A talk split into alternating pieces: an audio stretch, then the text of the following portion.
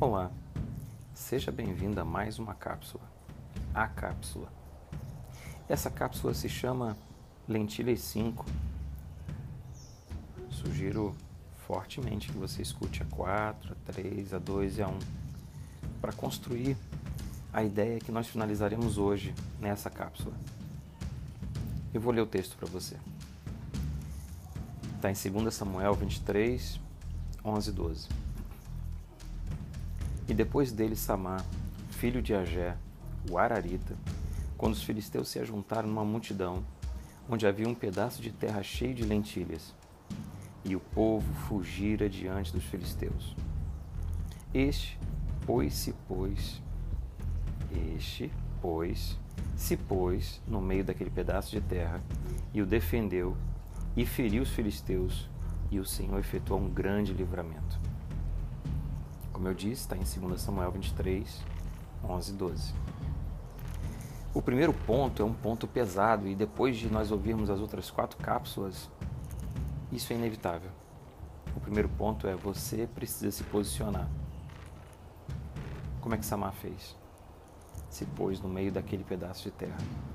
Você precisa se posicionar pelo seu casamento, pelos seus filhos, pela sua família, pelo seu trabalho, você precisa se posicionar pelas coisas que você acredita. Porque cada vez mais eu vejo pessoas que decidem não se posicionar, ficam omissas e com o passar dos anos percebem que aquilo que era um problema pequeno se transformou num gigante e agora ah, agora é muito difícil de combater. Samar se posicionou no meio de um campo que era só um campo de lentilhas campo não valia muita coisa, nem o que estava plantado ali. Mas ele se posicionou porque sete anos de ataque, sete anos que eles roubavam tudo, mas ele decidiu se posicionar. E sozinho.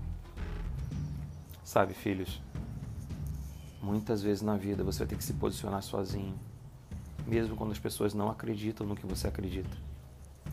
Você vai ter que se posicionar sozinho talvez servindo a Deus mesmo quando sua família não acredita. Então, o primeiro ponto é esse: você precisa se posicionar. O segundo ponto é inevitável, é consequência: defender. O que para todos não tinha valor, para Samar nem importava muito se tinha valor. Ele estava defendendo como missão. Se fosse algo de valor, você logo diria: ah, mas é uma coisa cara. Ele estava lutando por uma coisa cara, mas não. Se fosse algo de valor, mesmo assim o povo teria fugido. Porque afinal de contas a gente eram os filisteus, né?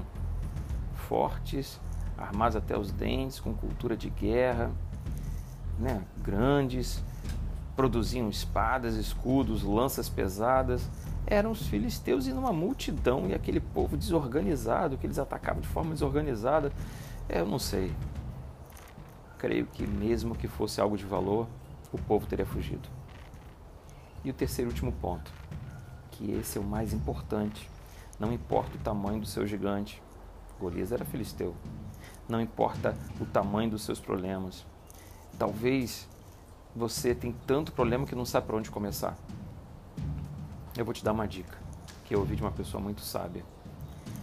Quando você tem muita louça, muita louça, muita panela, muito copo, porque louça tem nome em vários lugares do mundo, né? Uns chamam de vasilha, outros chamam de louça, mas você tem muita panela, muito copo, muito prato para organizar, você não sabe nem por onde começar? Começa organizando. Separa os pratos fundos dos rasos, separa a colher de garfo, separa copo de caneca, separa. E é isso vai te dar um, uma energia emocional para continuar resolvendo um copo por vez lavando um copo por vez, lavando uma colher por vez, lavando um pouco de cada vez. E quando você menos perceber, quando você menos esperar, melhor dizendo, você verá que a sua vida está de novo reorganizada. Então, terceiro ponto: Deus é o livramento. Não é que Deus deu o livramento, Deus é o livramento. E feriu os filisteus e o Senhor efetuou um grande livramento. Sozinho, com ele, maioria absoluta. Recapitulando, primeiro ponto, você precisa se posicionar. Não importa se tem ou não valor. Segundo ponto, você tem que defender. Defender mesmo que sozinho. E terceiro ponto, Deus é o seu livramento. Ele que é a saída. Fica firme. Deus te abençoe. Se você quiser, eu estou incluindo meu número aí no, nas cápsulas. Você pode mandar um WhatsApp para mim se estiver precisando de ajuda, se quiser conversar. Eis-me aqui. Eu sou o pastor Alexandre, do Bálsamo de Gileade e da Igreja Monte Sião do Rio de Janeiro.